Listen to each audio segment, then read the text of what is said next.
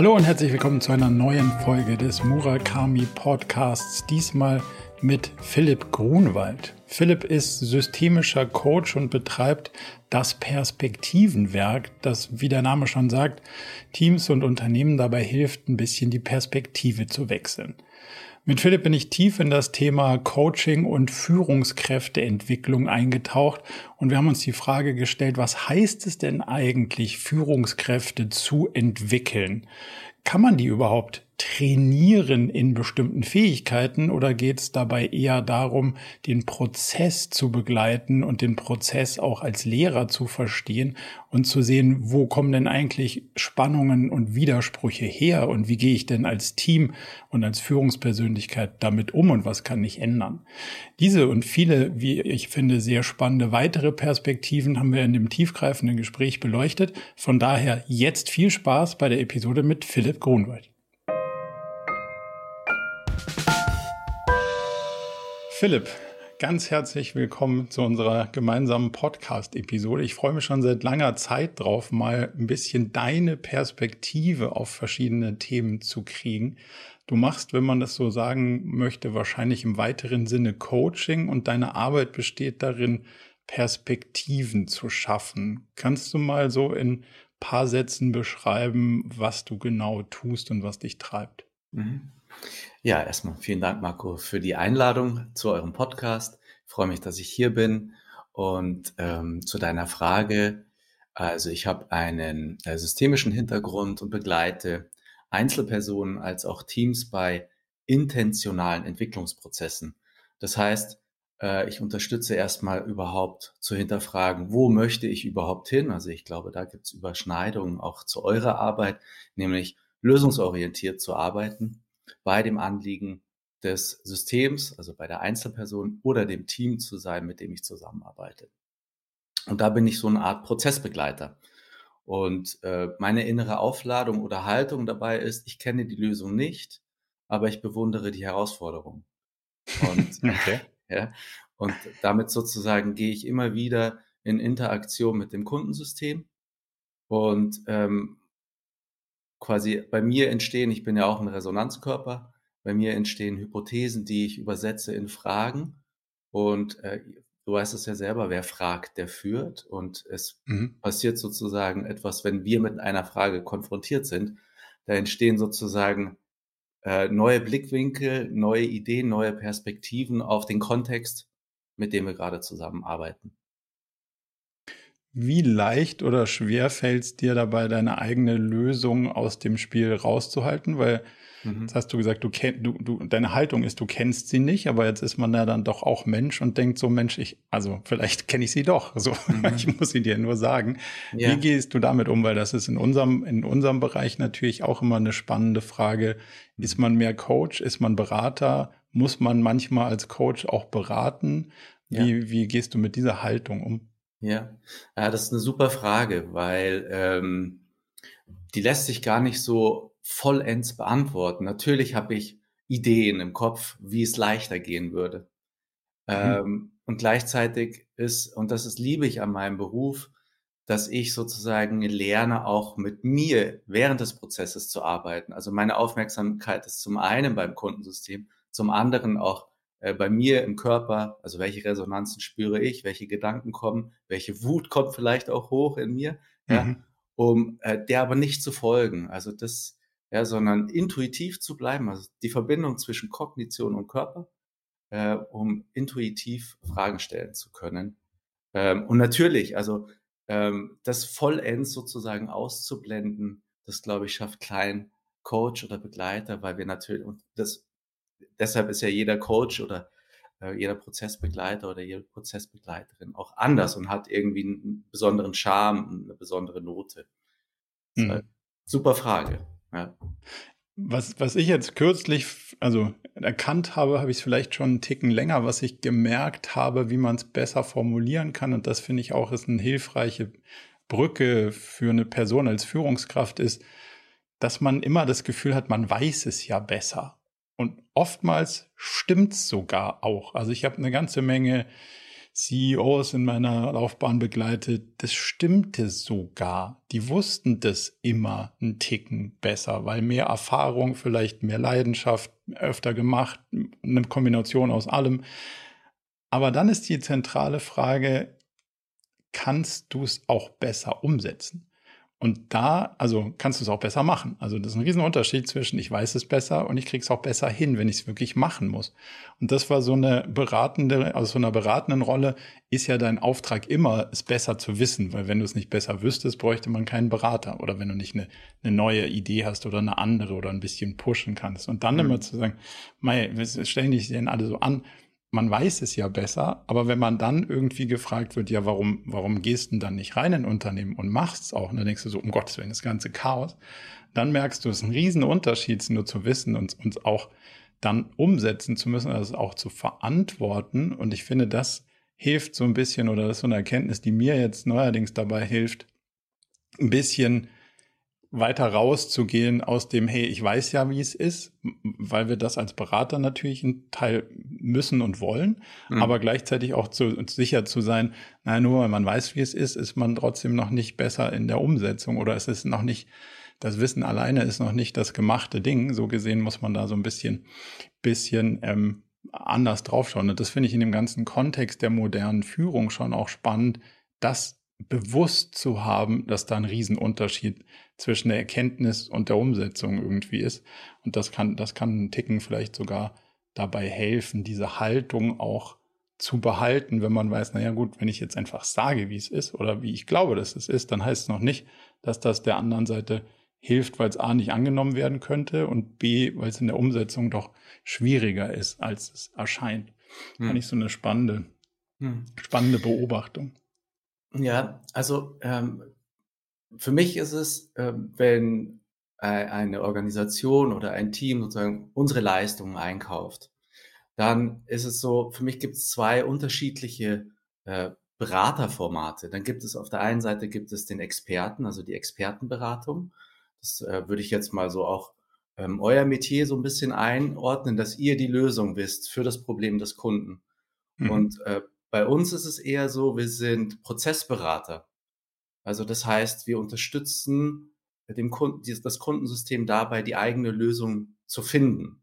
Mhm. Und da, und was sozusagen aus meiner Sicht auch beides wieder verbindet, also die Expertenberatung und die Prozessberatung, ist, äh, die Anschlussfähigkeit herzustellen. Also die Qualität des Kontaktes zwischen Beratersystem und Kundensystem.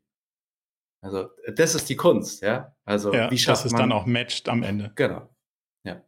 Jetzt, jetzt sprichst du viel von Systemen und systemischem Coaching. Kannst du das mal ein bisschen in Kontext bringen, was das genau bedeutet, wenn du von systemischem Ansatz oder systemischem Coaching sprichst? Ja, also ähm, das ist ein wahnsinnig umfassender Begriff. Also zum einen muss man unterscheiden das Systemische und die Systemtheorie. Mhm. Systemtheorie entsteht so, Maturana und Valera, das sind eigentlich Biologen und ein Update hat dann Niklas Luhmann dem Ganzen verpasst, schaut so ein bisschen auf das Gesellschaftliche, auf gesellschaftliche Wirkzusammenhänge und auch was daraus emergiert. Und äh, das Systemische, die systemische Arbeit an sich bedient sich schon der Systemtheorie, aber versucht es eben in dem Kontext, es kommt eigentlich aus der Familientherapie, das Systemische, ähm, mhm. versucht es eben auf die Beziehungen untereinander im System zu übersetzen. Und ähm, also genau, und um jetzt auf deine Frage zu antworten, es ist eigentlich, äh, wenn du so willst, ähm, wir bieten eine Beratung ohne Lösung. okay. Und ja. ähm, ähm, wichtig vielleicht ist auch zu verstehen, dass äh, sich das Systemische auch des, dem Konstruktivismus bedient. Also das heißt, ähm, von Förster hat den, den Begriff des Konstruktivismus wirklich geprägt. Und das bedeutet so mit meinen Worten ähm, sowas wie, äh, jeder lebt in seiner eigenen Welt. Also es mhm. gibt nichts, also es ist alles subjektiv. Objektivität, hu, schwierig, ja. ja. Und ähm, das beides gehört irgendwie zusammen. Und die Absicht ist ähm, ähm, vom Systemischen aus, also in meiner Welt, so übersetze ich das für mich, äh, wie schaffen wir äh, Kooperationsbeziehungen herzustellen? Wie können wir ähm, den Fakt aus systemischer, konstruktivistischer Sicht ähm, beachten, dass jeder seinen eigenen Blick hat und eine subjektive Bedeutungsgabe quasi auf den Kontext drauflegt, den er oder sie sieht.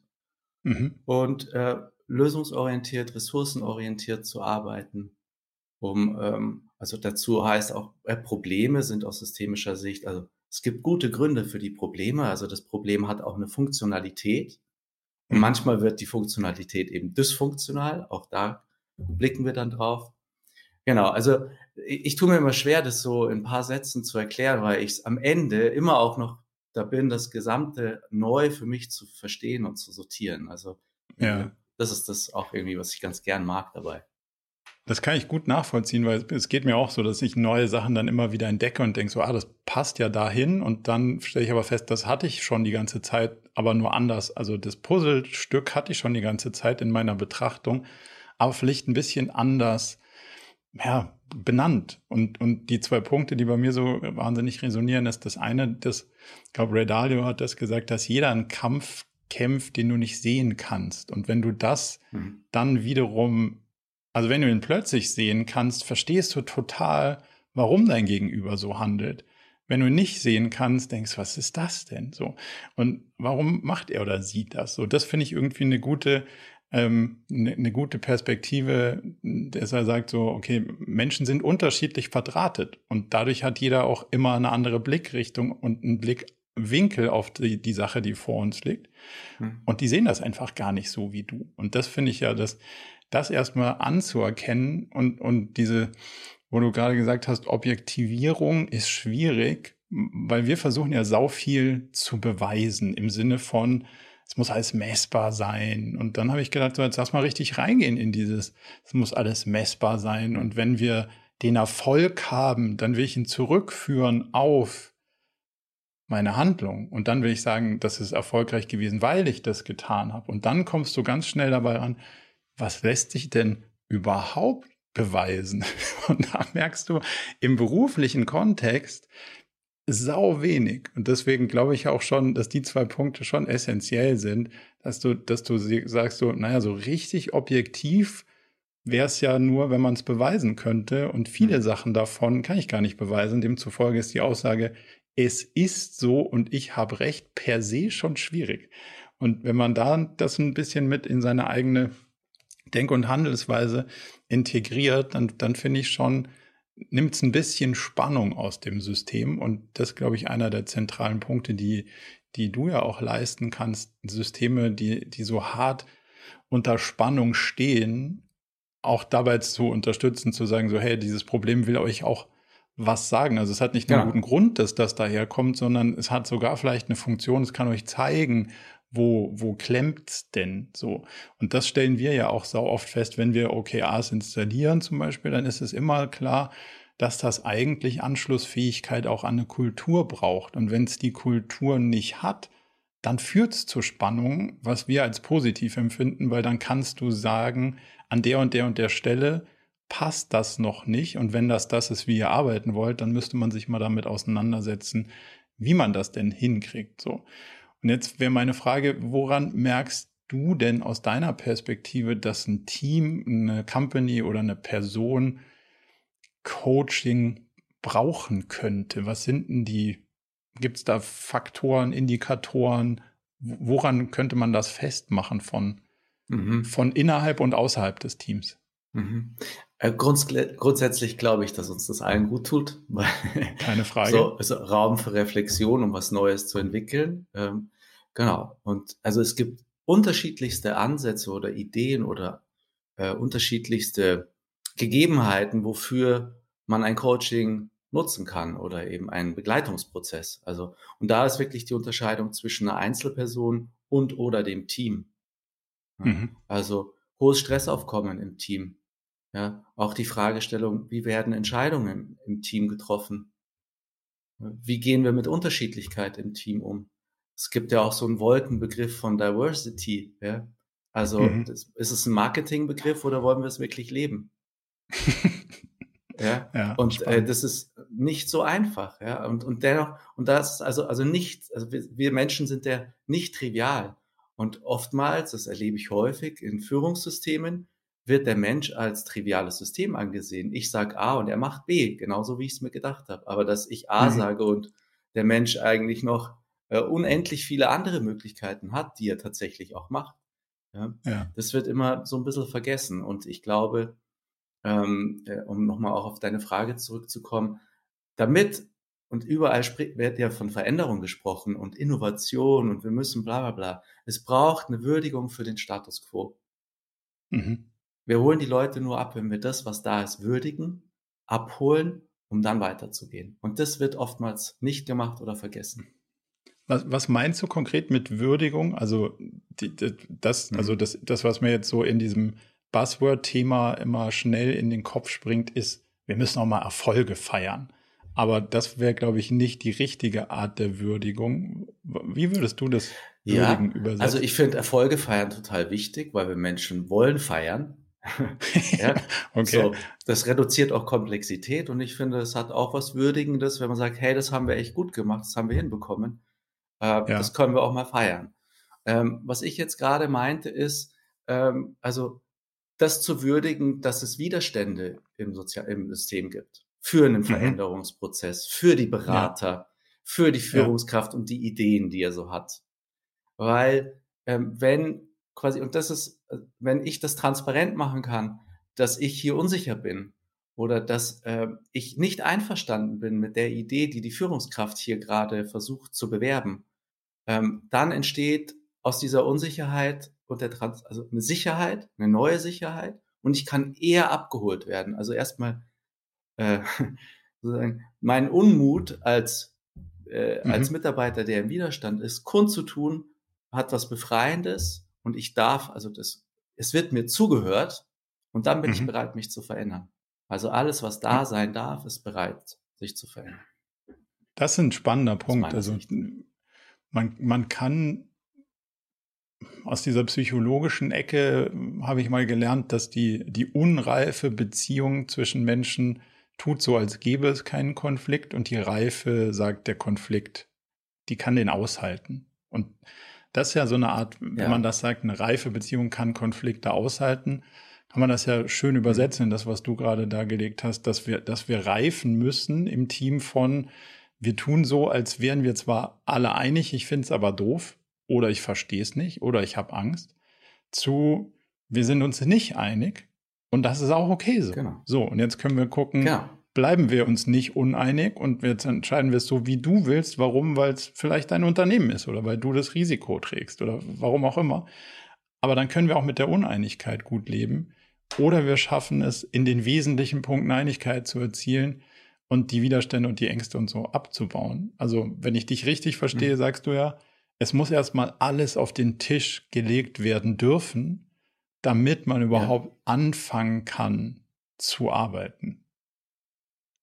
Ist das, ja, das, genau. das richtig übersetzt? Ja, wenngleich alles nie auf den Tisch kommt. Also da gibt es ja auch sowas, hey, wir brauchen eine offene, ja, offene ja. Kommunikation. Gell? Wo fängt man an, wo hört man auf? Also das, das, das, gibt es meiner Meinung nach auch gar nicht. Aber ich finde es schön, den Begriff der Reifheit hier reinzubringen, weil das mhm. erlebe ich auch in Teams, die ich über einen längeren Prozess begleite, dass die aus alten Verhaltensmustern zu Beginn, zum Beispiel beleidigt oder ich mache nichts mehr oder wir veralbern uns gegenseitig, ähm, mhm. nehmen die Sache nicht so ernst, ja, ähm, hin zu ähm, einem, also ein reifes Team beschreibt mich, wo jedes Individuum ähm, Spielraum hat, also eine neue Regulationsfähigkeit gewonnen hat, äh, neue Dinge sichtbar zu machen, neue Verhaltensweisen sichtbar zu machen. Also sich gegen den Chef nicht auferlehnen, aber seine Meinung kundzutun. Mhm. Also, und das ist eben hilfreich. Ja, äh, so dieses Reiben, da entsteht ja auch Wärme und da entsteht was Neues, als wie wenn ja. wir es immer wieder gleich machen und in alte Verhaltensmuster reinrutschen. Das ist der Gewinn von so einem Prozess. Das Spannende ist, die Wärme kann man ja auch in Nähe übersetzen. Ne? Also ja. Äh, aus, aus der Reibung entsteht ja auch Nähe und Bindung dann im Team. Also das schweißt ja dann eher zusammen. Mhm. Und wenn man feststellt, boah, das, das entzweit uns, dann ist vielleicht auch okay so, weil dann ist vielleicht auch nicht so gut, dass man dauerhaft zusammen irgendwie versucht, viele Dinge zu erreichen. Ja. Wenn du jetzt gesagt hast, am Anfang sind Leute vielleicht so beleidigt oder haben einfach schon den inneren Rollladen runtergelassen und gesagt, so, so ein, also passiv oder destruktiv oder ich mal, also macht ihr euer Ding, ich komme hier irgendwie noch so, um meinen Job zu erledigen und gerade so nicht rauszufliegen, aber mehr ist auch nicht drin. Klingt immer so ein bisschen ja, überspitzt, ist aber in Teilen einfach dann doch auch so. Und manchmal ist sogar ja auch die Führungskraft die problematische Person, problematisch in Anführungszeichen, aber die, die, die hm. sagt so, pff, ich will hier, dass, dass wir unsere Ziele erreichen und ansonsten, das ist mir, also, das ist mir hier alles zu esoterisch, habe ich überhaupt keinen Bock drauf. Ihr müsst einfach machen und ich sag an und hm. Und dann sind ja Leute da drin gefangen und sagen, Mensch, ich würde ja ganz gerne, dass sich was verändert, aber ich würde auch gerne einen Coach zum Beispiel engagieren, aber es ist gar keine Bereitschaft da. Wie, wie kann ich denn als Mitarbeiter in dieser Funktion dann vielleicht so die Awareness schaffen oder die Bereitschaft so ein bisschen aufleben lassen, sich mal mit den Themen auseinanderzusetzen? Ähm, als aus Sicht der Führungskraft oder aus Sicht des Mitarbeiters? Aus Sicht des Mitarbeitenden, der dann sagt so, hey, ich bin in einem Team, ich glaube, hier gibt es irgendwie mehr Spannung, die kommen nicht aus, auf den Tisch, die Probleme sind nicht mehr wirklich funktional, also sie helfen uns nicht, uns zu entwickeln, sondern und so ein typischer Indikator für uns ist dann, jemand sagt, boah, dieser OKR-Workshop, das ist der schlimmste Tag im ganzen Quartal oder du merkst, dass Leute anfangen zu weinen in den Workshops. Das darf nicht sein. Aber es passiert sau oft, weil die, die drumrum liegende Kultur irgendwie nicht passt.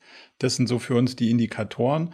Mhm. Aber dann ist ja die Frage, wie kriegt man die Tür so ein bisschen aufgemacht, dass, dass dann das Team in Gänze mit all seinen Beteiligten auch bereit ist, da durchzugehen?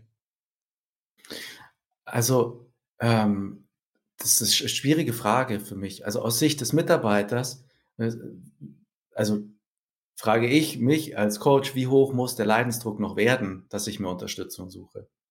Ja, also. Aber wenn die, wenn die Unterstützung im Team erforderlich wäre, und du es aber nicht hinkriegst, dass das Team sich öffnet, entweder weil andere Teammitglieder oder die Führungskraft sich nicht öffnen, hast du ja nur die Chance, dich selber unterstützen zu lassen. Das Problem liegt ja. aber zwar immer auch in dir, aber vielleicht jetzt hier in dem, in dem konstruierten Fall auch im Außen, also in den anderen Teilen deines Systems. Hast du, hast du eine Herangehensweise, wie man Leute einladen kann, wie es so schön heißt, sich da mal so ein bisschen zu öffnen, sich mit der Sache zu beschäftigen? Oder gibt es positive Geschichten, die man erzählen kann, wie es besser geworden ist und hilft das den, den ja. Leuten im Team, sich der, sich der Sache gedanklich zu nähern? Ja, also ähm, ist, ja, ist ja immer schwierig, also mit Empfehlungen, also eine Empfehlung zu geben. Ja, das ist so, ja. äh, da will, will ich da als Berater vielleicht mehr als das Kundensystem oder in dem Fall der einzelne Mitarbeitende. Ähm, mhm. Also was, also wenn ich in so einem Prozess bin und, und merke, okay, hier sind so viele Spannungen und hier könnte es dem einen oder anderen oder der oder der einer, einen oder anderen wirklich hilfreich sein, mal äh, einen Coaching-Prozess einzugehen, dann erzähle ich äh, von eigenen Erfahrungen, die ich gemacht habe. Mhm. Also ähm, das ist auch, wenn ich Prozesse begleite, so ist der, und ich merke, irgendwas funktioniert nicht oder ist dysfunktional oder es ist so hart festgefahren, ja. So wie du sagst, so Rollladen runter, ja. Dann frage ist die erste Frage immer, die ich mir stelle, was hat es eigentlich gerade mit mir zu tun? Und okay. ähm, also in meiner Haltung. Und dann gehe ich einen Schritt zurück. Ja, also muss ich verlangsamen. Das ist auch das, was wir in so Prozessen machen. Wir verlangsamen. Das sind Prozesse für Verlangsamung. Verlangsamung. Ja, außen sind überall Beschleunigungstendenzen und im Inneren sozusagen die Verlangsamstendenz einzubauen. Und dann war ich vielleicht zu schnell. Und also äh, beantwortet das so ein bisschen deine Frage? Das, das wäre quasi, wenn du schon in dem Prozess bist, aber wenn jetzt jemand, also wenn jetzt jemand da steht und sagt, Philipp, ich würde dich sau gerne engagieren und ich glaube, mein Chef oder meine Chefin bräuchte das oder wir als Team bräuchten das, aber irgendwie der hat keine Lust mit dir zu telefonieren. Was, was geben wir der Person an die Hand, die da so ein bisschen die, ja cool, lass mal, lass mal anschauen. Also das mhm. ist ja mhm. das Mindeste, was man und auch das Maximale, was man erreichen kann. So ein, lass doch mal anschauen. Vielleicht bringt es uns ja was. Ja, das wäre der, der oder die Sinnstifterin des Auftrags. Und okay. äh, dieser Person würde ich sagen, hey, dann ähm, lass uns erstmal eine halbe Stunde so treffen und darüber sprechen. Und vielleicht reicht es, dass sie sich einfach äh, in einem Einzelprozess, ja, also wenn sie die anderen nicht dazu bekommen, ja, oder einfach auch den Mehrwert zu erfahren, zu erler erlernen, um neue Argumente auch gegenüber der Führungskraft zu haben oder gegenüber dem Team zu haben.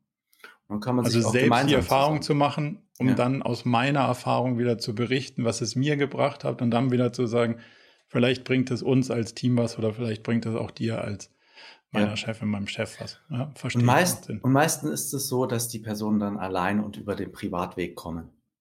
Ja. Also das ist so. Die entschließen sich dann so, für mich muss sich was ändern. Ja. Und dann, dann werde ich versuchen, mich zu ändern und dann vielleicht auch dadurch das ja. System. Ja. Wie hoch ist die Dosis, die es braucht, damit sich was verändert? Also, weil Coaching klingt immer so um Gottes Willen. Jetzt bin ich da sieben Jahre beschäftigt und jetzt muss ich dann auch mein ganzes Team dauernd äh, coachen lassen und es hört auch nie wieder auf. Was ist, wie kriegst du diese Berührungsängste ein bisschen eingefangen? Also gibt es eine minimale Dosis, die es braucht, damit es wirkt? Das Maximum ist wahrscheinlich, da gibt es gar kein Maximum, aber was ist so die mhm. eine minimale Herangehensweise, um sich der Sache mal zu nähern und so ein bisschen die Angst auch vor Aufwand, Zeit, Kosten, da, die damit verbunden sind, zu, zu verlieren? Mhm. Mhm. Ähm, also, also minimal würde schon ein Auftragsklärungsgespräch was bringen, ohne dann, dass wenn, mhm. ich, wenn ich sozusagen der potenzielle ähm, Kunde bin, ohne dass ich dann auch buche, würde schon ein Auftragsklärungsgespräch was bewirken, weil es sind ja Fragestellungen, die von unserer Seite gestellt werden, die ja eine Wirkung erzeugen im Kundensystem. Ja. Äh, und ähm, also was, was so eine gute Dosis ist, äh, muss man auch schauen, ja, ist äh, einfach ja. mal in, in einem Jahr eine Begleitung und alle äh, zwei, sechs Wochen oder bis zu zwei Monaten mal einen halben Tag im Team mit einem Start, wo man vielleicht ein oder zwei Tage macht, um halt so eine Kontinuität auch drin zu haben, um zu schauen, was verändert sich mit der Zeit. Das ist, mag ich, ja, das ist eine gute Dosis. Mhm. Und ja. ähm, tendenziell ist es schön, wenn es eher heiße Konflikte im Team sind, weil die sind leichter zu bearbeiten und leichter zu Total. lösen. Aber wenn es kalte Konflikte sind, also wenn es so wirklich so schon schwermütig ist, dann ähm, ja, dann wird es ein bisschen herausfordernder oder auch zäher möglicherweise. Ja. Jetzt reden ja alle von New Work und digitaler Transformation und, und all diesen ganzen Buzzwords und alle sind mitten in Veränderungsprozessen. Ich habe nicht den Eindruck, dass das Ziel der Veränderung klar determiniert ist. Also, dass man eigentlich weiß, wo man sich hin verändern. Und also allein der New Work-Begriff ist ja von, von dem Erfinderdefinitionsraum so weit weg und wird in alle kriegen einen Laptop und können einen Kicker und Homeoffice. So, das sind dann so die, mhm. dann ist schon New Work genug. Ähm, was ist der Kern für dich von all diesen Buzzwords, New Work, Transformation, Agilität, wenn du aus deiner Perspektive der Systembeziehung draufblickst? Ja, ich finde das äh, immer wieder eine, eine spannende Diskussion. Also du hast ja die ganzen Buzzwords gerade irgendwie genannt, wie wir äh, auf, auf, also auf Netzwerken wie LinkedIn oder so, wie darüber gesprochen wird und kommuniziert wird. Für mich ist ganz entscheidend, dass äh, also die Organisationen selbst entscheiden müssen, was es für sie bedeutet. Ja, und welche mhm. Ziele sie damit verfolgen. Und ich habe immer so das Gefühl, sie schauen nach außen und was ist es denn? Aber also es kann ja alles sein und muss gar nichts sein. Ja? Und die Frage ist, wie finden wir als Organisation heraus, was es für uns ist? Also ich mag es eher nach innen zu schauen, als immer den Blick nach außen zu, zu legen und zu gucken, wo müssen wir eigentlich hin, damit wir jetzt das Label New Work haben. okay, verstehe ich total. Das ist so ein bisschen wahrscheinlich das, was du mit Auftragsklärung meinst oder so Zieldefinition. Welche Frage will ich eigentlich beantworten und welches Problem will ich will ich damit eigentlich gelöst haben? So, das ist ja, das ist die spannende Frage und nicht, wie kann ich jetzt auch bei, bei meinem LinkedIn-Profil sagen, dass wir mit total agilen Methoden arbeiten und dass das hier cool sein muss, weil wir mit agilen mhm. Methoden arbeiten. Ähm, aber trotzdem gibt's ja, sagen wir mal, eine Blaupause oder eine, eine theoretische Grundlage davon, was das, also was das alles braucht. So, wenn du New Work anguckst, dann geht es darum, finde ich, so wie ich es verstanden habe, dass man das macht, worauf man wirklich Lust hat, also was man wirklich, wirklich mhm. will. So. Dazu musst du mhm. verstehen und wissen, was du eigentlich wirklich willst. Und dann musst du das in Deckung bringen mit einer Organisation, die auch weiß, was sie wirklich will. Und erst dann kannst du sehen, ob da ein Delta ist, wo man sagt, na gut, kann ich drüber weggucken oder boah, das Delta ist so groß, macht überhaupt keinen Sinn, dass ich hier mitmache. Aber für den Teil fehlt ja schon meistens ein oder zwei essentielle Teile der Gleichung, nämlich weiß ich, wo ich will, also kenne ich mein Motivationssystem, kenne ich das der Firma, ist das der Firma explizit? Und da finde ich schon ganz hilfreich, wenn man so die eine Grundlage daneben legen kann und sagen kann, ah, das will das beantworten, haben wir das beantwortet. Und da geht es wahrscheinlich gar nicht mhm. darum, dass man nach außen schaut und sagt, cool, weil die anderen das machen, sondern so ein bisschen die, mhm. die Definitionsfrage, Warum, hm. also warum wurde das denn angetreten? Ah ja, gut, damit ich weiß, was ich will, damit ich weiß, was die anderen in meinem Unternehmen wollen. Idealerweise bringe ich das über Deckung und dann geht's weiter nach vorne. Alles andere macht nicht so viel Sinn. Cool, lass mal gucken, ob das bei uns auch so ist, bevor ich mir dieses Label draufhaue, mhm. weil jetzt äh, ein Bällebad und ein Kicker angeschafft wurde. So. Ja. Wie viel Offenheit findest du in den, in den Prozessen, die du begleitest, für diese Fragen, die ja wirklich tiefgreifend sind? Auch das ist ein Prozess. Also ähm, ähm, ganz schwer zu beantworten, wie viel Offenheit mir da begegnet. Also ähm,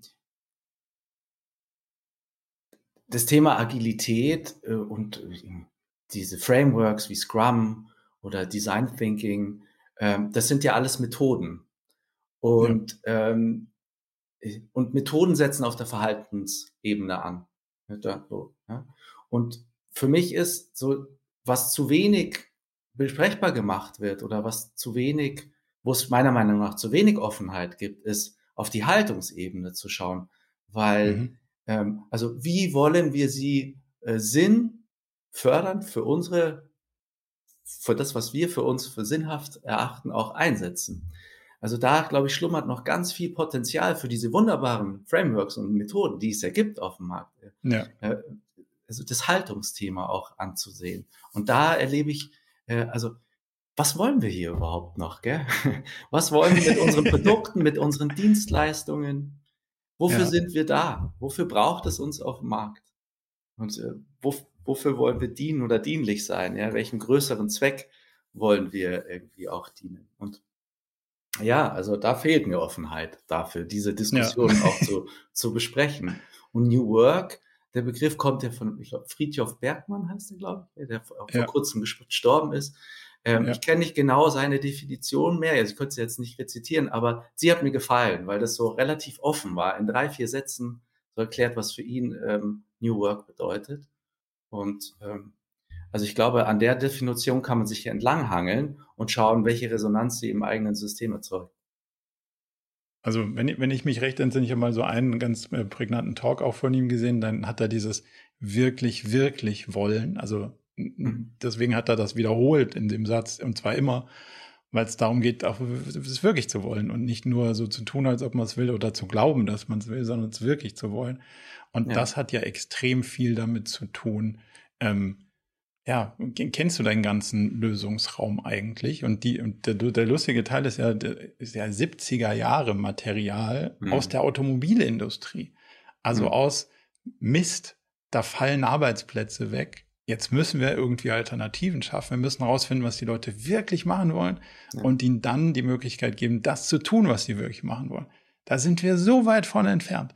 Jetzt stehen wir vor der nächsten Überwerfung in der Automobilindustrie hm. und sind immer noch keinen Meter näher dem ganzen Thema gekommen. Das ja. ist schon, das ist schon spannend. Auf dieses Haltungsthema würde ich gleich nochmal viel tiefer gerne eingehen. Mhm. Davor nochmal so eins, zwei Fragen. Glaubst du, dass Persönlichkeitsprofile Teams helfen, gegenseitig besser zu verstehen, wie die einzelnen Motivationen gelagert sind und, und wie ich eher ticke und wie du eher tickst, um das einen Ticken expliziter zu machen? Und, mhm. und wenn ja, welche mit, oder mhm. arbeitest du mit welchen? Mhm. Also ich glaube, es ist hilfreich für Teams oder Systeme, die beginnen, sich damit auseinanderzusetzen. Aus meiner Sicht sind, die, sind sie unterkomplex, weil sie ja in ja. verschiedene Kategorien eingeteilt werden Und also es fördert eine Art von Dialog, aber meiner Meinung nach nicht tief oder nicht tief genug und unterkomplex. Also da fehlt vieles dann. Ja. Aber du sagst, es beschreibt die Realität, also es vereinfacht so stark, weil es die Realität nicht, nicht, nicht genau. gut genug kartografiert.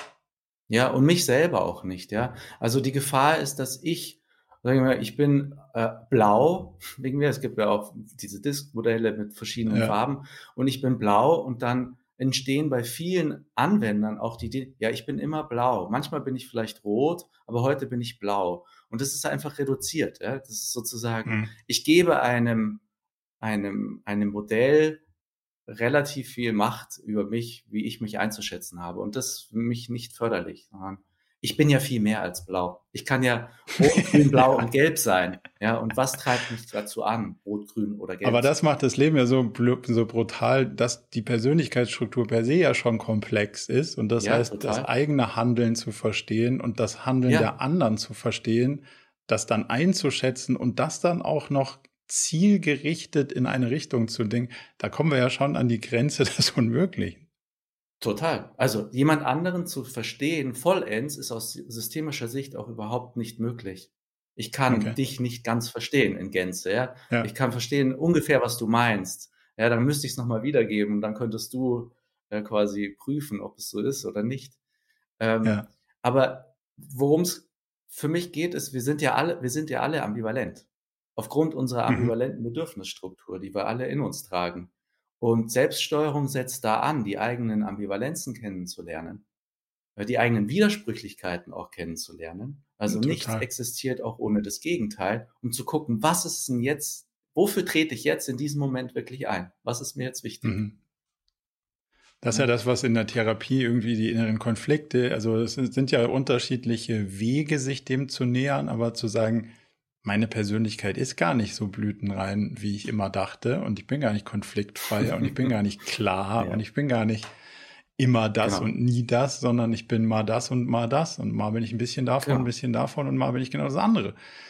Hängt aber ja. brutal auch vom Kontext ab. Und das, das für sich Total. selber erstmal zu erkennen und einzugestehen, ist ja schon mal ein massiver Schritt. Der dauert echt lange. Und dann zu sehen, puh, wenn es bei mir so ist, könnte die Wahrscheinlichkeit hoch sein, dass es bei meinem Gegenüber auch so ist. Und jetzt wird es ja mhm. schon wirklich, na, jetzt wird es schon wirklich kompliziert, das übereinander zu kriegen. Überkomplex, gell? Also das ist ja. das Faszinierende daran, das, was du gerade beschreibst. Und da gibt es im Coaching super, zum Beispiel Ego-State-Ansätze zu sagen, ähm, welche innere Anteile sind gerade in mir wach, welche inneren Anteile zeige ich im Familiensystem in der Partnerschaft und welche zeige ich im Verhältnis zu meinem Chef und meiner Chefin oder im Team. Und wenn ich dazu komme, ich zeige nie alles im Team. Es, es gibt noch ganz andere ja. innere Anteile. Ja, und das ist spannend. Also was brauche ich, um mir äh, den, den Rebell in mir im Team zu zeigen? Was brauche ich da von mir? ich würde ihn okay. ja so gerne mal zeigen. Aber er traut aber ich traue mich nicht. Okay, spannend. Das ist ja jetzt so eine Art Fähigkeit. Und wenn man von Führungskräfte, also irgendwas zwischen Erkenntnisgewinn und Fähigkeit wahrscheinlich, wenn du von Führungskräfteentwicklung redest oder wenn jemand dich fragt, hey, wir brauchen Führungskräftetraining, dann sind das doch sicher Bestandteile, die man trainieren muss, oder? Mhm. Ja. Welche, also welche Fähigkeiten und welche ja, also welche Erkenntnisse und Fähigkeiten versucht ihr dann zu trainieren, damit so ein Team dann wieder funktional wird? Mhm. Also Bewusstsein ist der erste Schritt. Mhm. Bewusstsein darüber oder Erkenntnis hast du es genannt, um eine Veränderung einzuleiten.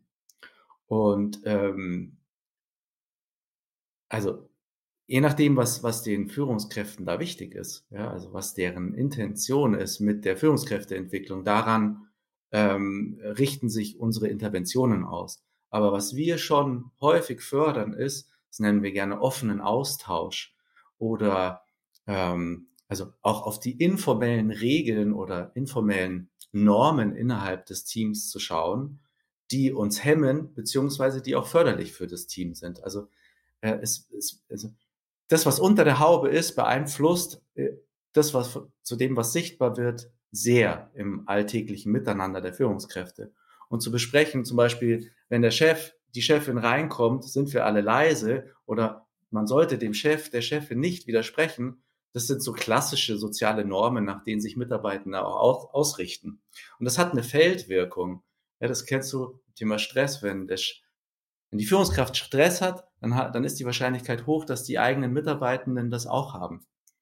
Oh. Und ähm, also auf die sozialen Normen, über die sozialen Normen zu sprechen, ähm, über, also das, also hin zu einem, einer reifen Gruppe, einem reifen Team, zu reifen Führungskräften, äh, ist sozusagen der Weg, über soziale Normen zu sprechen, über das, was mich gerade echt nervt, über das, was ich toll finde, was mich anregt, Feedback zu geben, Feedback zu nehmen, auch Feedback einzufordern, ähm, mich umfänglicher zu zeigen, als dass ich als wie ich es eigentlich gewohnt bin.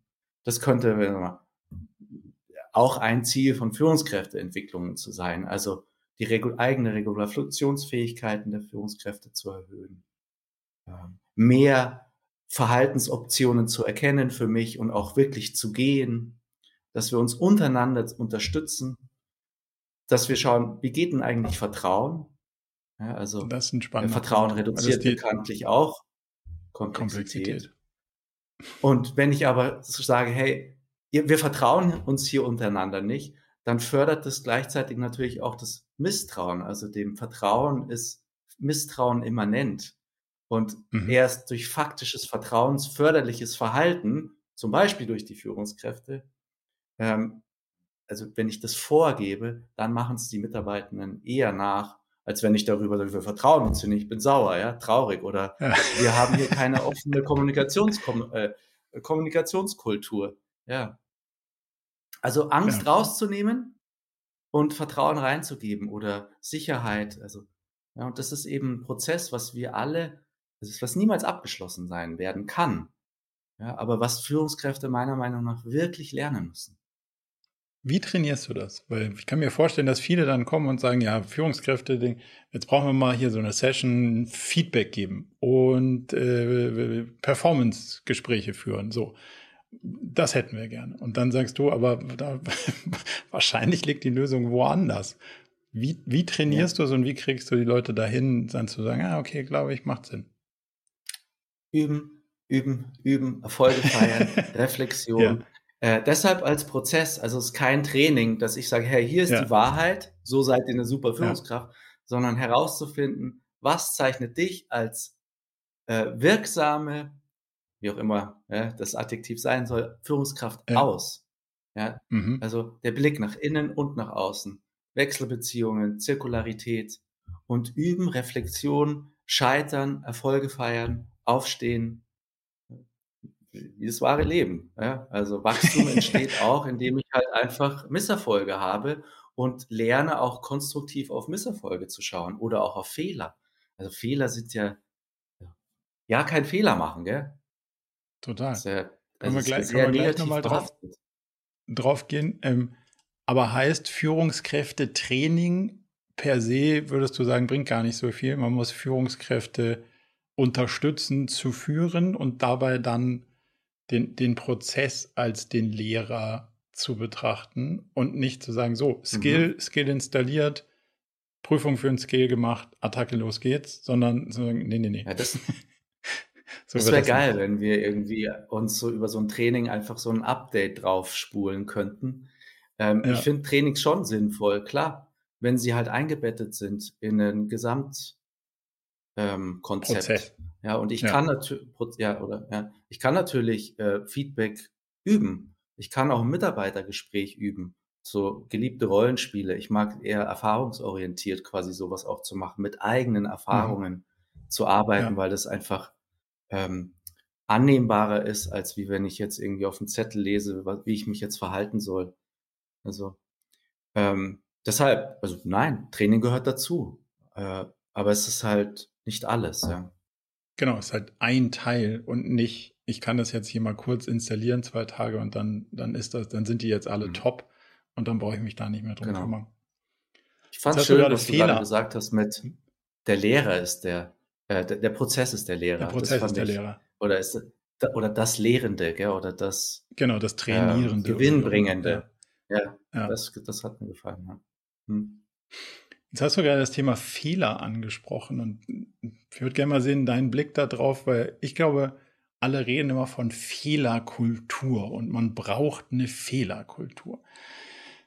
Und ich glaube, das ist wahrscheinlich auch misleading, weil was ich auch nicht haben wollen würde, ist, dass ein Fehler äh, also nivelliert wird und dass man sagt, ja, Mai, haben wir jetzt halt einen Fehler gemacht, sondern ich mhm. würde schon gerne, dass man bewusst ist, dass das ein Fehler war und dass der da nicht hingehört, weil Fehler gehören da nicht hin. So, ich glaube, wir müssen viel mehr diskutieren, was ist denn eigentlich ein Fehler? So, weil ein Fehler unterstellt ja, hätte man besser wissen können. Also der Prozess ist mhm. klar. Mhm. Wenn ich hier ziehe, passiert das. Wenn ich, also wenn du es nicht weißt, frag mich, ich sag's dir, wie es geht. Und wenn du es nicht kannst, dann zeige ich es dir und mach's mal vor, dass man das Ergebnis in drei Stunden hinkriegen kann. Und wenn ich es in drei kann, musst du es in vier können. So, so die Abweichung davon könnte man ja sagen, hm, haben wir jetzt schon fünfmal so gemacht, warum machst du es ein sechstes Mal anders? Das wäre ein Fehler.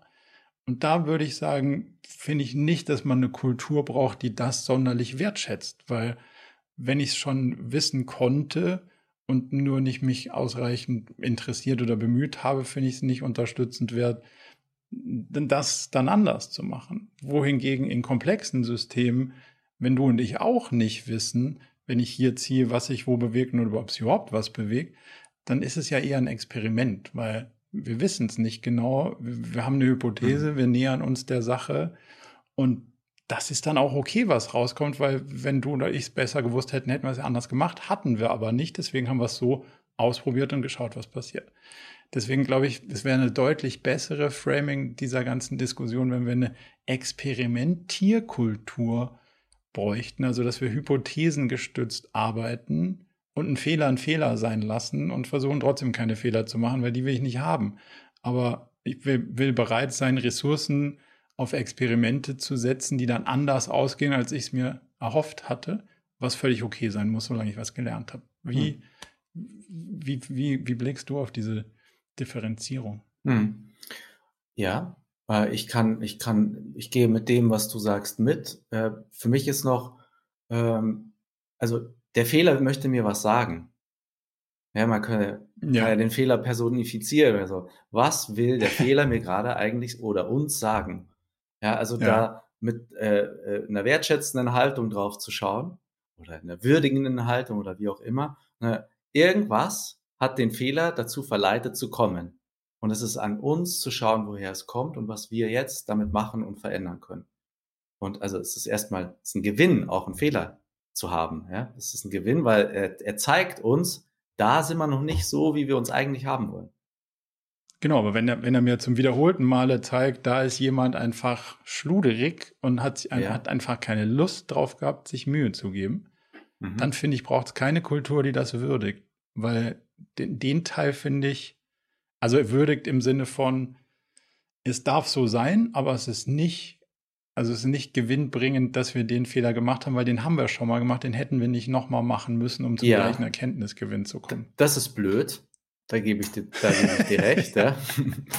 Und gleichzeitig wäre ich, also der das sagt, die Führungskraft, ja. würde ich mich fragen, was hat es mit mir und meiner Kommunikation zu tun?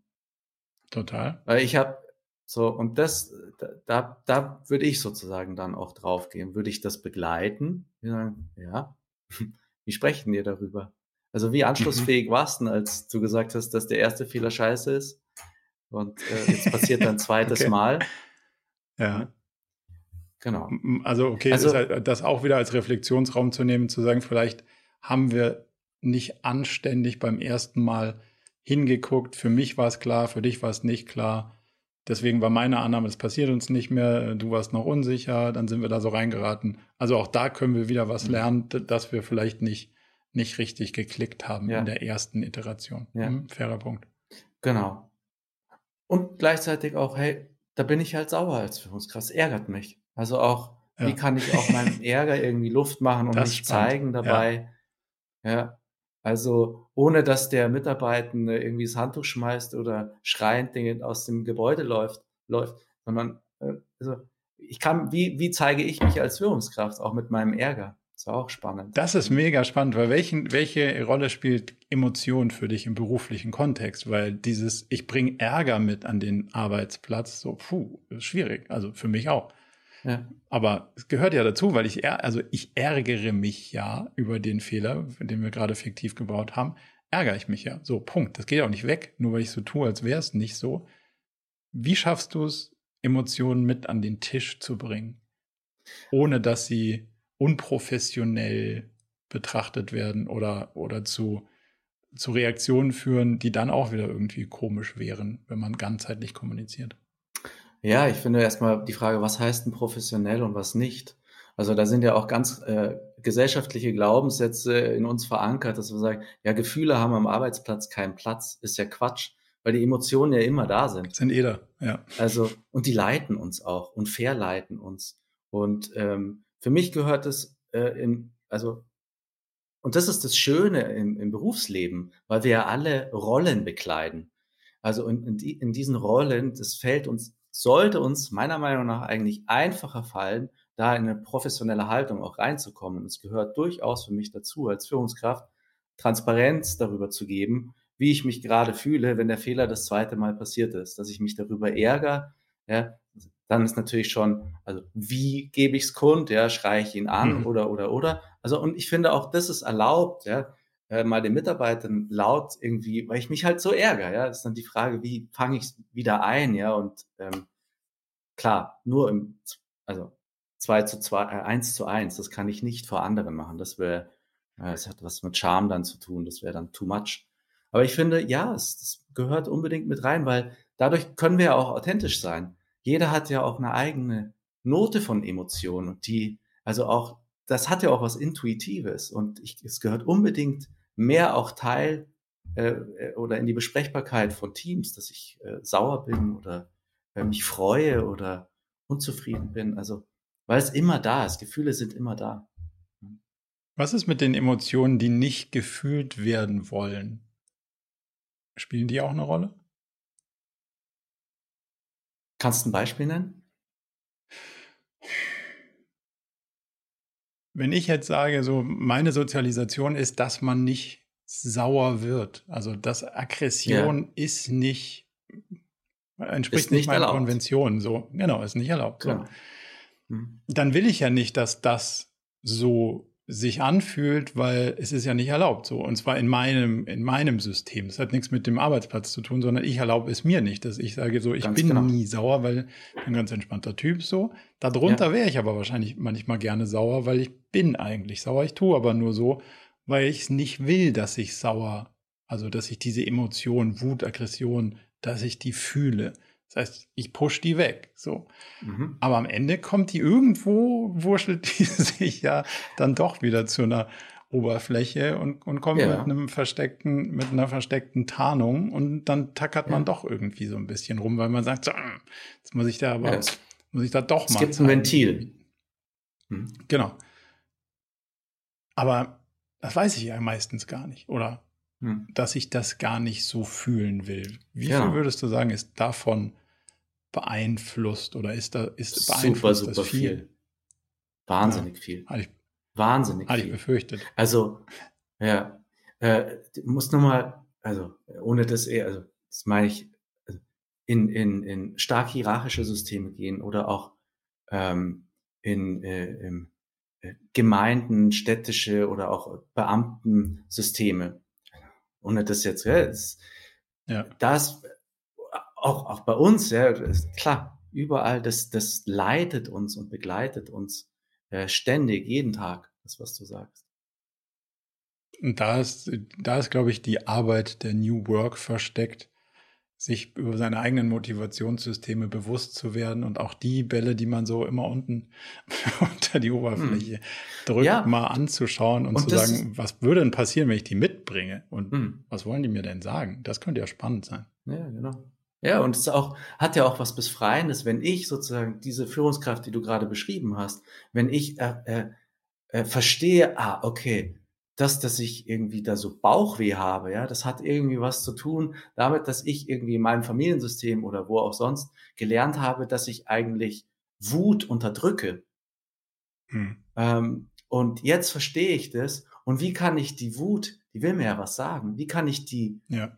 Gewinnbringend und sinnvoll auch in den Arbeitskontext einbetten? Und es ist für mich total wichtig für Führungskräfte, dass sie auch ähm, quasi mal eine Ansage machen und mal auch, also dass es auf den Tisch kommt auch mal. Ja? Ja. Neben dem, dass ich natürlich auch zurückgehe und empathisch und zuhöre und nah bin und für Vertrauen einstehe, aber ich darf auch mal meine Wut zeigen. Weil ich bin letztlich auch nur ein Mensch. ja? Ich glaube, das ist ein schönes, also dass die, die schöne Aussage, dass das menschliche Klavier hat halt schwarze und weiße Tasten und ist eine gewisse Breite. Und wenn ich immer nur die drei in der Mitte locker anpinge, dann habe ich halt nicht die komplexe Breite oder die komplette Breite mit an den Tisch gebracht und dann zu sagen, so, jetzt spielen wir mal rechts außen, der Tor ist ein bisschen schräg und der gehört aber jetzt mal so. Ihn aber auf der anderen Seite wieder entsprechend einzubetten, dass es langfristig anständig, äh, harmonisch und melodisch wird, das muss ja unsere Herausforderung sein. Und die ist gar nicht so, die ist nicht trivial. so viel genau. kann ich zumindest aus meinen, aus meinen eigenen ja. Erfahrungen berichten. Jetzt, wir, wir drehen uns ganz oft in so Prozessen um das Thema Kultur und Werte. Und das ist so ein schwieriges, allein so ein schwieriges Begrifflichkeitssammelsurium. Hast du für dich, für euch eine Definition, wie du Kultur und Werte definierst und wie das eine zu dem anderen passt? Mhm. Also es gibt eine Definition von äh, Edgar Schein oder auch ein, ein ein ähm, Modell von Edgar Schein, der die Kultur in drei Ebenen äh, übersetzt und er, äh, ich hoffe, ich sage jetzt nichts Falsches, wobei müsste ich mal falsch, gell? also letztlich ist es, äh, Kultur ist das, wie wir gemeinsam lernen. Das so beschreibt okay. er. Also wie lernen wir gemeinsam und also wie machen wir es zusammen? Gell? Und mhm. ähm, es gibt sozusagen äh, was auf die Kultur wirkt, ist so, dass die Umweltbedingungen, die von außen kommen, dann das, wie wir uns verhalten auf Verhaltensebene. Und er hat als Metapher hat er einen, äh, einen Fischteich oder ein, ein See. Ja, also die Sonne, die Luft, die Natur, das ist die Umwelt. Dann, was sich auf der äh, Wasseroberfläche abspielt, die Enten kommen, ähm, See, äh, Seerosen und so weiter. Jetzt in Organisationen wären das die Menschen, Traditionen, äh, Geschäftsräume etc. Meetings, wie machen wir das? Und dann gibt es sozusagen das, was nicht sichtbar ist, was unten drunter liegt. Und das hat was mit, äh, wo wir auch gerade waren, implizite Annahmen.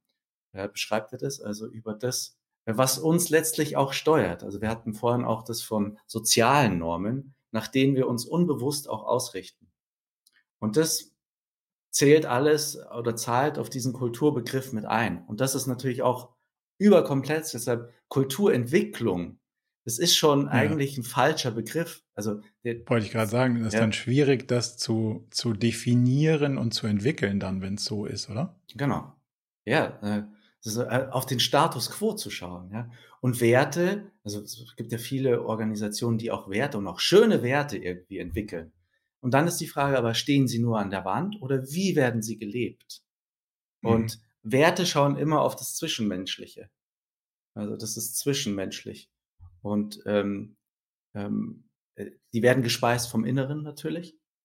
Ähm, eigentlich ist die Frage, ja, wie geht denn eigentlich Augenhöhe oder Gleichwertigkeit?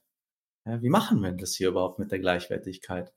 Ja, wenn, wenn der, C wenn der CEO immer von oben runter bläst, äh, was alles falsch läuft.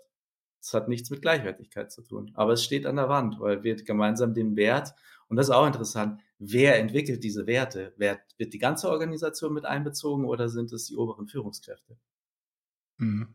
Und, und steht da, was wir gerne wären oder was wir sind? Das ist auch noch eine Frage bei so einem Prozess. Auch spannend. Und ja. ich, also ich, ich mag deine Perspektive, dass Werte das Zwischenmenschliche beschreiben. Ich habe für mich so ein bisschen definiert, dass, also es beschreibt das Handeln, wenn keiner hinguckt, fand ich eine spannende, fand ich auch eine spannende ähm, Definition. Oder sie, sie leiten das Handeln, wenn keiner hinguckt, weil ja. Ähm, so könnte man sie zurückspiegeln ins System. Gell? Was, was resoniert eigentlich als Wert bei mir, obwohl ihr Gleichwertigkeit ja. stehen habt? Also ist es und dann komme ich immer so selber in, den, in diesem Diskurs an so Grenzen, wo ich einfach unsicher bin, ob sowas wie Innovation, wir sind innovativ, ob das ein Wert ist. So richtig sagt er mir nichts für mein Verhalten. Hm. Irgendwie klingt es erstrebenswert und wenn wir nicht innovativ sind, sind wir irgendwann weg. Das verstehe ich schon alles. Aber das hat halt im, in diesem Zwischen, in dem Verhalten leitet das mich nur immer begrenzt. Und so ein, ich finde, erst kommt ja das Fressen, dann die Moral und da siehst du ja dann, sind die Werte belastbar. Da, da wüsste ich jetzt keinen richtig guten Stresstest für innovativ, weil Mhm. du kannst auch keinem verwerflich vorwerfen und es ist ja auch nicht mal strategisch falsch, wenn ich sage, jetzt ist gerade nicht die Zeit, innovativ zu sein, weil jetzt müsst ihr gerade ernten, weil wenn ihr jetzt nicht erntet, dann ist halt morgens Feld leer und ihr verhungert. Das kann schon auch ja sinnvoll sein. Da würde aber innovativ, leitet mich das dann oder nicht? Und da habe ich so eine. Das kann mich ja auch Also, hemmen. wa- ne? Ja, und wa was sind, also, was sind überhaupt Werte? Sind, sind all diese lustigen ähm, beschreibenden Worte, die man da findet, sind das alles Werte oder muss es wirklich auf das zwischenmenschliche Verhalten abzielen? Und das finde ich eigentlich ganz, eine ganz spannende Definition, wie du sie gerade gebracht hast. Hm. Ja. Würdest du sagen, man kann die verändern? Die Werte, Ja. äh, ja, ja, das kann man. Äh, auf jeden Fall. Also man muss halt wirklich auf, auf das, also unter den Teich schauen oder in den Teich rein, unter die Mhm. Wasseroberfläche, weil ähm, dadurch resultiert ja mein Verhalten letztlich von jedem Einzelnen oder auch in der Gruppe. Und wenn ich da drauf schaue, dann kann ich auch eher äh, quasi unser oder dann können wir, haben wir Einfluss auf unser Verhalten und entsprechend auch auf die Werte. Wie wollen wir hier gemeinsam miteinander arbeiten? Definitiv. Ja, sie sind entwickelbar oder veränderbar. Wie schaffst du es, die dann von der Wand runterzunehmen und den, den Teams in den Prozessen dabei zu helfen, sie auch zu leben und nicht nur, also wie verändere ich dann das, was ich da mal an die Wand geschrieben habe, wirklich auch in meinem täglichen Tun versus, ich habe das da definiert, aber so richtig hält sich da keiner dran, handelt Ja. keiner danach. Wie bringst du es ins, ins Hier und Jetzt und ins, Ja. ins Sein? Indem wir gemeinsam drüber sprechen. Also indem ich einen Wert von der Wand nehme und wir gemeinsam draufschauen und sagen, was können wir oder was konnten wir in den letzten zwei Wochen hinsichtlich dieses Wertes bei uns beobachten. Mhm. Ja, und dann zu gucken, ähm, was da kommt. Und schauen, ja, da sind wir dabei. Super, ja, da sind wir dabei. Das können wir. Wie schaut's aus mit dem nächsten Wert? Ja, und, und wie schaffen wir es da auch dran zu bleiben? Und ich und, meine, und aber auch die Punkte zu suchen, wo man dagegen verstößt, in Anführungszeichen, oder wo man sich da nicht von leiten lässt, sind das die nicht im Zweifel spannenderen? ist für mich wirklich die Frage, ob man äh, Werte braucht überhaupt. Also, ob man die so Okay. explizit braucht, ja, oder, Ja. äh, oder an der Wand hat. Es macht was, hat einen Einfluss oder eine Wirkung. Ja, es Ja. ist wirklich die Frage, ob es nötig ist. Ja, ob man, ja, Aber wie bringst du dann jetzt jemand Neuem, der dazukommt? Jetzt sagen wir mal, es gibt ein total super harmonisches Team und, und dann, es gibt ein Wertekonstrukt, dann kommt jetzt jemand Neues dazu und der verhält sich irgendwie so, dass es diesen Werten nicht entspricht. mhm. wenn das nicht explizit war, wird das ja schwierig zu sagen, so, hey, so wollen wir hier nicht sein. Dann ist ja die Antwort immer so, ja, du willst so nicht sein, ich schon. Mhm.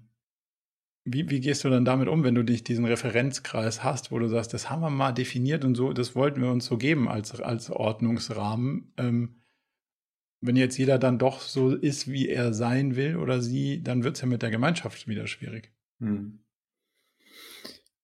Also grundsätzlich finde ich es eh immer spannend, wenn neue Mitarbeitende reinkommen ins System und äh, dann äh, also zu beobachten, wie lange haben die noch irgendwie was Neues, was sie mit sich rumtragen oder wann lassen sie sich von diesem Einheitsbrei einlullen, um es mal ein bisschen gemein zu formulieren. Ja?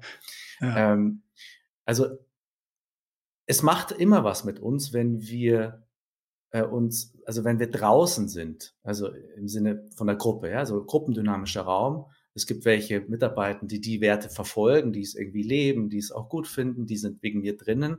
Und dann gibt es den neuen Mitarbeitenden bei deinem Beispiel, der erstmal draußen ist. Und ähm, in der Regel wollen wir das ja nicht draußen zu sein. In der Regel, ja, es gibt Ausnahmen. Okay. Ja, also schauen, wie komme ich rein? Ja, dann muss ich mich den Werten hier anpassen, den Gepflogenheiten. Ja, und da, ist, da, ist, da muss man aufpassen, dass man da nicht die Moralkeule auch schwingt. Also wann wird ein Wert zu Moral? Weil Moralisierungen sind für die Zusammenarbeit, also sie, sie geben was vor, aber sie können auch wirklich hinderlich sein. Ja, und so nehme ich mir letztlich auch Entwicklung als Organisation, wenn ich die Moralkeule schwinge. Das haben wir schon immer so gemacht, das ist doch so ein Klassikersatz. Ja, also wenn ich es halt anders mache, dann bin ich eher draußen und nicht drinnen. Ja. Und der ist aber hinderlich, ja. Also das meinst du mit Moral? Möglicherweise. Er, er, er, kann ja. aber auch echt was Neues, also fördern.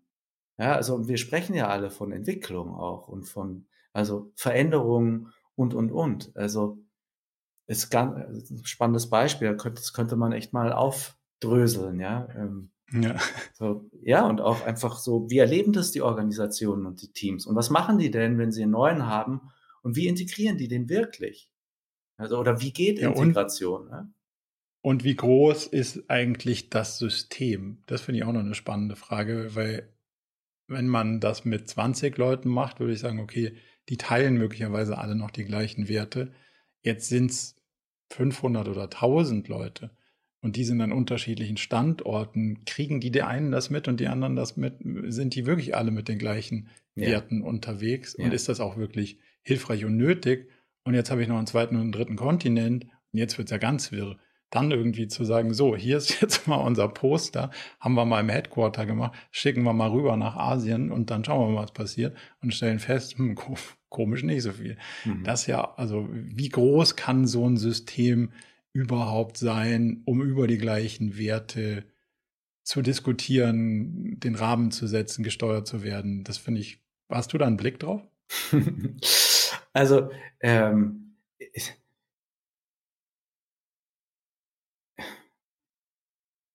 also wie gesagt, für mich ist wirklich die Frage, braucht es das mit den Werten? Ja. Und wenn ich als Organisation entscheide, dass es die Werte braucht, dann ist für mich schon die Frage, inwieweit äh, bleiben wir als Organisation lernbereit, um zu schauen, wie sich die Werte entwickeln oder auch verändern dürfen und weg von der Idee, dass ich gerade, wenn ich irgendwie ein Konzern bin mit äh, auf jedem Kontinent einen Standort, sich nicht die Naivität habe zu glauben, dass alle sich nach dieser Norm auch verhalten.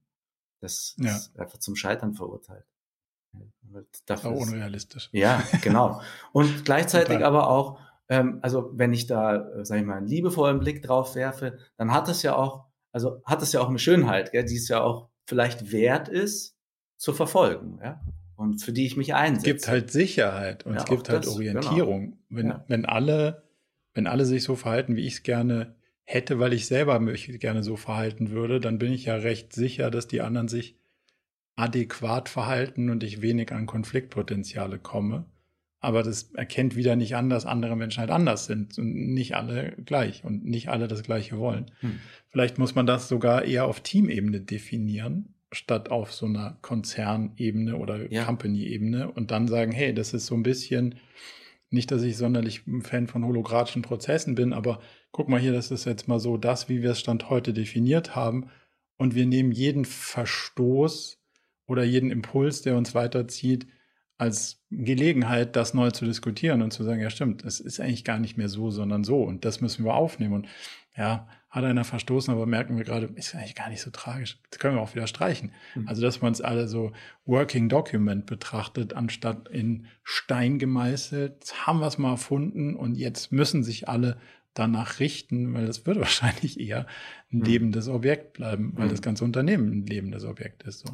Ja, da bin ich total bei dir. Das finde ich auch schön. Und ich glaube, dass viele Organisationen es eben genau nicht so machen, sondern sagen, ah, jetzt haben wir mal einen Workshop gemacht, da haben wir Werte definiert, die stehen jetzt an der Wand und da können total. wir jetzt immer mal wieder hinschauen oder darauf verweisen, aber sich nicht die Mühe zu machen, da weiter dran zu bleiben, nämlich darüber zu sprechen, was uns als mhm. Organisation mhm. und unsere Werte auszeichnet. Und das ist das, ähm, was ich wirklich schade finde, weil da geht wahnsinnig viel Potenzial verloren. Und auch Man Ressourcen. muss sagen, es kostet Zeit. Also ja. es kostet Zeit. Es das kostet. ist ein Invest. Ja. Aber auf der anderen Seite holt wahrscheinlich dieses Invest sich locker wieder rein, wenn du diese Reibungsverluste du sagst A, ich sag B, eigentlich verhalten wir uns irgendwie so, wie wir uns gar nicht verhalten wollen. Da kommt aber nichts bei raus. Das ja. muss man ja auch in der Buchführung dem, dem ganzen Thema zusortieren. Total. Und wenn man das dadurch eliminiert kriegt, dann ist das Invest mit, hey, wir sind uns einig, wie wir da sein wollen, wahrscheinlich ganz hilfreich und zahlt sich dann auch in der Geschwindigkeit später aus. Das ist ja das, was immer alle haben wollen. Genau. Aber diesen Invest mal langsamer zu gehen, sich das mal so anzuschauen und zu sagen, das könnte schon ursächlich dafür sein, dass die Performance nicht stimmt, das ist der, der, der spannende Teil. Auf den Teil ja, würde ich ganz gerne noch kurz eingehen. Ja. Ja. ja da hätte ich auch nee, jetzt noch einen, einen Satz dazu. Ja, weil ähm, also die, die Ressource Mitarbeitende oder Mitarbeitende ist ja aktuell wirklich, äh, es gibt Knapp. zu wenig. Ja, Knappheit. Ja. Und ähm, also Organisationen mit einer hohen Fluktuation oder die auch mit ihre Mitarbeitenden halten möchten, ähm, für die ist es total sinnvoll, über den Status quo der Zusammenarbeit zu sprechen, weil die Beziehungen in dem System dadurch einfach belastbarer werden. Mhm. Und belastbare und dadurch länger halten einfach. Dadurch länger halten. Und auch, ähm, also, und auch neue Verhaltensweisen zutage fördern, die ich nicht habe, wenn das Band ganz dünn ist und ich so, ah, der Chef ist doof, ich gehe wieder woanders hin. Ja. ja. Ähm, da passiert was, ja. Und das ist ein, also auch in der Wertschöpfung und dann am Ende natürlich auch bei der Buchhaltung. Und das vielleicht noch ein, ein, ein Punkt, der deutlich wenig kritischer ist in der Außenbetrachtung, weil du hast ja gerade den Fall gemacht, jetzt ist der doof, jetzt gehe ich woanders hin. Meine Beobachtung ist, und die finde ich fast viel schlimmer, ist, der ist so doof, aber ich bleibe hier. und das ziehe ich jahrelang durch. Ja, ja. aber das gibt es meiner Meinung nach irgendwie deutlich öfter als weniger oft. So, also ja. als der andere Fall. Dieses, so, ich schmeiße jetzt hier alles hin. Warum? Weil das passt mir hier irgendwie vom System nicht. Ich werde hier behandelt, wie ich nicht behandelt werden will. Äh, ciao. Ja. Das wäre ja maximal konsequent. Also wenn man ausreichend drüber reflektiert hat, dass es wirklich auch am Außen und nicht am, also manchmal ist man ja selber auch der Geisterfahrer. Aber wenn man das ein bisschen aussortieren konnte, dann gibt es ja berechtigte Gründe zu sagen, Freunde, ganz kein, können wir mal kurz anhalten, ich will hier aussteigen. Das passiert aber verhältnismäßig selten versus die Situation, alles Idioten hier, aber gut. Ja. Endlich Wochen. Ja, da hat so. Gallup ja auch immer diese Studie, da irgendwie 15 Prozent so im Querschnitt haben eigentlich innerlich gekündigt. Also genau das Beispiel, Wahnsinn. was du gerade benennst. Ja. Und ja. ja, und so 70 Prozent, jetzt mal, ich kenne die Zahlen nicht genau, machen so Dienst nach Vorschrift, und die so abzuholen auch. Ähm, oder ja. Ja. Aber da kann der Prozess ja auch Einladung sein, zu sagen, hey, klopft doch mal auf den Tisch und sagt euch, was euch nicht passt. Und wenn ihr feststellt, so, hey, ja. das resoniert, plötzlich ändert sich was, cool, dann kann man ja bleiben. Und wenn man dreimal auf den Tisch geklopft hat und berechtigterweise gesagt hat, was einem da irgendwie stört und warum es einen stört, und dann ändert sich nichts, kann man ja feststellen, das wird sich wahrscheinlich auch nicht ändern. Und dann kann man für sich selber ja die Frage beantworten, wenn sich das hier nicht ändert, muss ich mich vielleicht ändern und zwar vielleicht woanders hin. Also kann man ja durchaus auch mal den Aufstand zum bisschen mehr bisschen mehr Reibung ja. würde dem, dem Thema wahrscheinlich gut tun an der Stelle. Ja, ja, die Freiheit habe ich ja. Zumindest bei uns ja. in Deutschland. zu sagen, ähm, ja, also auch so meine Abhängigkeit von finanziellen Ressourcen auch mal zu überprüfen. Ja, und Stimmt Freiraum das, entsteht ja. ja, indem ich meine Abhängigkeiten bewusst wähle. Ja, ich möchte hier ja. arbeiten, weil hier verdiene ich gutes Geld, aber ich möchte auch irgendwie ähm, mitgestalten oder wirksam sein. Das, äh, mein Chef lässt mich dabei immer wieder auflaufen. Dann gehe ich woanders hin. Mhm. Und gerade mit Fachkräftemangel dürfte es mit der finanziellen Bedürftigkeit dann nicht so schlimm bestellt sein. Da wird sich wahrscheinlich für die meisten Positionen eine Alternative finden. Und dann kann ich ja auch ja. mit diesem Bewusstsein, kann ich auch viel stärker in den Dialog gehen, weil ich gar nicht so viel zu befürchten habe. Und dadurch wird es erstaunlicherweise meistens besser und ich muss gar nicht gehen. Das ist ja der lustige Teil. Das würde ich. Ja, indem immer, ich also, mich quasi zeige mit dem, was mich ja. irgendwie hier beschäftigt, mit dem ich sichtbar werde und es zur Verfügung stelle. Da muss ich ja erstmal gar nicht drohen, sondern kann, hey, pass auf, so und so ist es gerade bei mir. Ich fühle mich gerade, ich bin wirklich unzufrieden.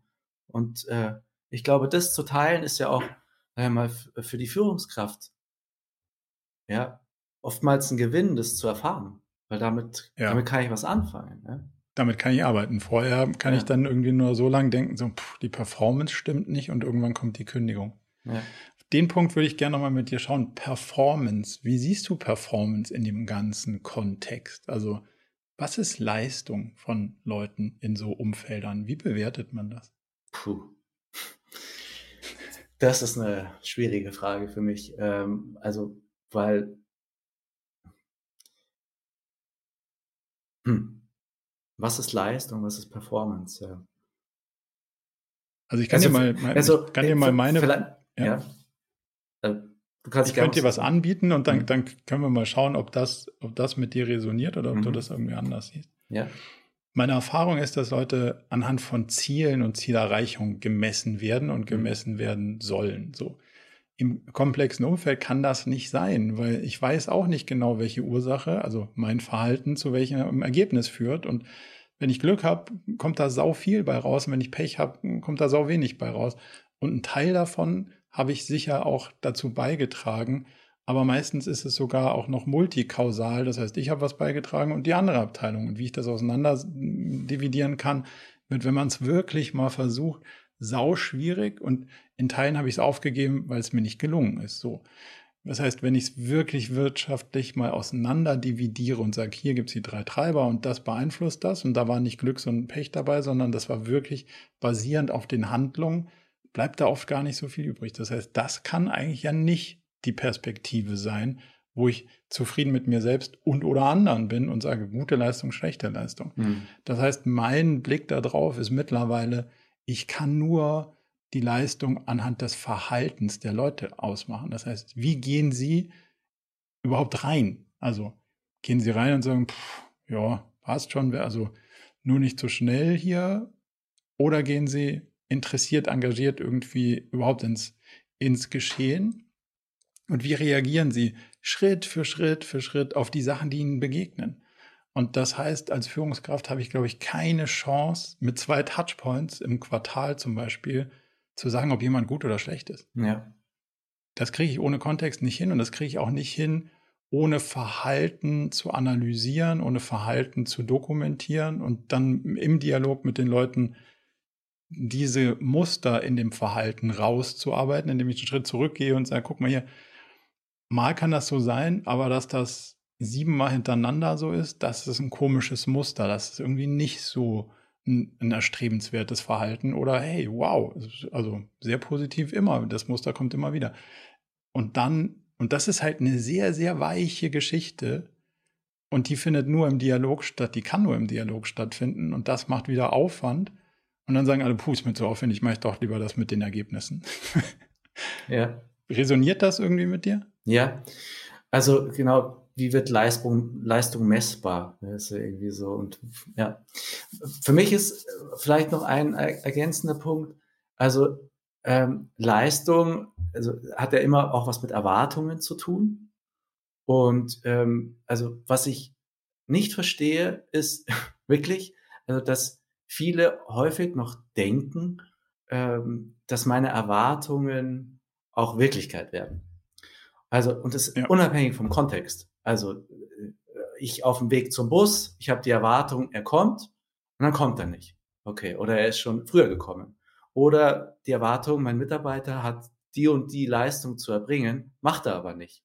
Und er hat wiederum die Leistung, die er sich selber möglicherweise gesteckt hat oder eben gemeinsam mit mir als Führungskraft und auch das nicht. Und mir geht es darum, ähm, quasi, da, da entsteht ja ein Gap. Und wie kann ich mit ja. enttäuschten Erwartungen umgehen? Das ist für mich auch ein Schlüssel, sozusagen, also übersetzt mal, eine Verliererkompetenz zu entwickeln. Ja, auch wenn es nicht, mhm. sich nicht wahnsinnig sexy anhört, Verliererkompetenz. Aber wir alle sind sozusagen, werden, also wenn man mal den Tag auseinanderzieht, wie häufig werden wir enttäuscht? Ja, und da ist auf jeden Fall auch ein Schatz. Und da bin ich bei der Haltung. Also da bin ich bei der Haltung, wie gehe ich damit um? Und wie komme ich auch wieder in eine Konstruktivität, in eine Ressourcen- und Lösungsorientierung? Was will mir das sagen? Was hat das mit Fehlern zu tun? Und wie können wir da lernen? Vielleicht kann man es anders, vielleicht kann man es anders bezeichnen. Verli Verliererkompetenz klingt so, als ob die meisten nicht sonderlich begeistert sind, das zu antizipieren. Mhm. Ähm, vielleicht ist es so eine, ich schätze den Standort, an dem ich dann rauskomme. Also so wie ich es vorhin so ein bisschen gesagt ja. habe, ich, ich, ich ziele hoch und ich mache einen schlauen Plan und ich bemühe mich auch. Und dann bin ich da, wo ich bin und damit bin ich auch fein. Hm. Also Wenn ich dorthin komme. Ja, also hm. irgendwo werde ich ja hinkommen. Ja, genau. Und also meine Grundannahme ist, da wo ich bin, will ich sein. Und das auch, also ich bin genau da, wo ich sein soll. So. Warum? Weil sonst hätte ich was anderes gemacht. Mhm. Und das ist ja eher so eine fast schon buddhistische Haltung, sich mit dem Sein anzufreunden und nicht zu sagen, ich hatte mir aber vorgestellt oder gewünscht oder gehofft oder ich wollte es unbedingt, sondern it is how it is. So. Ja, genau. Das finde ich irgendwie im Leben wie als Führungskraft wahrscheinlich eine, eine sauspannende Haltung, weil die nimmt diesen Druck daraus, der uns nirgendwo hinführt, weil der Realität ist es so herzlich egal, was wir uns alles so vorgestellt und gewünscht haben und ob das jetzt Ziel heißt oder Traum. Ja. Es ja. ist der Realität leider und, wurscht. Ja, genau. Und da ist so, also äh, das finde ich total schön, was du sagst. Und ähm, also wenn ich daran hänge, dass meine Erwartungen immer erfüllt werden und ich aber immer enttäuscht werde, oder nicht immer, aber oftmals auch enttäuscht werde, dann kann ich ja auch so eine Art, so eine Opfermentalität entwickeln. So, oh, mhm. Und das ist sozusagen, steht im Gegensatz zu dem, was du gerade gesagt hast, nämlich so, ah, ist eigentlich okay. eigentlich ganz gut hier, gell? Also was lerne ich hier gerade? Ja. Das finde ich, sau, das find ich sau spannend und ich glaube, das könnte so eine Haltung sein, die man trainieren kann, weil das braucht viel Training, sich immer wieder zu sagen, nicht, ah, so ein Mist, sondern Ah, it ja. is what it is. Und das ist irgendwie. Ja. Ich habe sowas als, als Bildschirmhintergrund, das sagt mir immer, ich bin genau da, wo ich sein soll. Ähm, so ein Schild, was ich in Ibiza mal gefunden habe. Und das, das holt mich mhm. immer wieder zurück und denkt so, ja, aber ihr wollt es doch, ja. Aber ich habe das und das und das gemacht und das und das und das und alles war nicht gleichzeitig möglich. Von daher, so wie ich es gewählt habe, ist jetzt mal. Und das ist dann auch fein. Jetzt sind wir schon ganz schön lange unterwegs und ich habe noch ganz schön ja. viele Fragen, aber die werden wir nicht alle beantworten können. Von daher will ich dir zum, so zum Abschluss noch eine Frage stellen. Ähm, zwei, genau genommen. Die eine ist, wenn bei diesen ganzen Themen und den, und den durchaus ja auch emotionalen Prozessen, die du begleitest, was machst du für dich selbst, um, um Ruhe zu haben, um Distanz zu haben, um, um dich zu entschleunigen und nicht in dem in dem emotionalen Prozess deiner, deiner äh, Kunden und Klienten unterzugehen? Was sind so Rituale oder hast du bestimmte Sachen, die du regelmäßig machst, die dir selber persönlich helfen, da einen kühlen Kopf mhm. zu bewahren? Mhm. Also ich habe nicht die Erwartung, immer einen kühlen Kopf zu bewahren. Ich habe okay. zwei kleine Kinder. es ist äh, ähm, also ähm, also was ich jeden Tag mache als Ritual ist ein Espresso trinken. Den trinke ich nur für mich und dann nehme ich mir wirklich ausgiebig Zeit, den zu genießen. Das ist so, cool. hat meine Teilnehmerin äh, gesagt, das, das werde ich nie vergessen. Ich mache jeden Tag einen kleinen Urlaub für mich. So hat sie es tituliert. Also sie hat da was anderes damit gemeint und ich habe es ja. für mich mit dem Espresso übersetzt.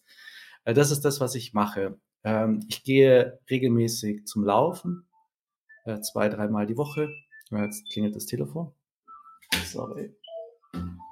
Hört man das? Ah. Ja, aber. Okay.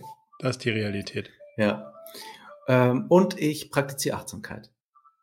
Also ich meditiere relativ regelmäßig. Also ich bin dann nicht, äh, wenn ich so auf einen Monat schaue, sage ich mal, fünfmal möchte ich schon meditiert haben.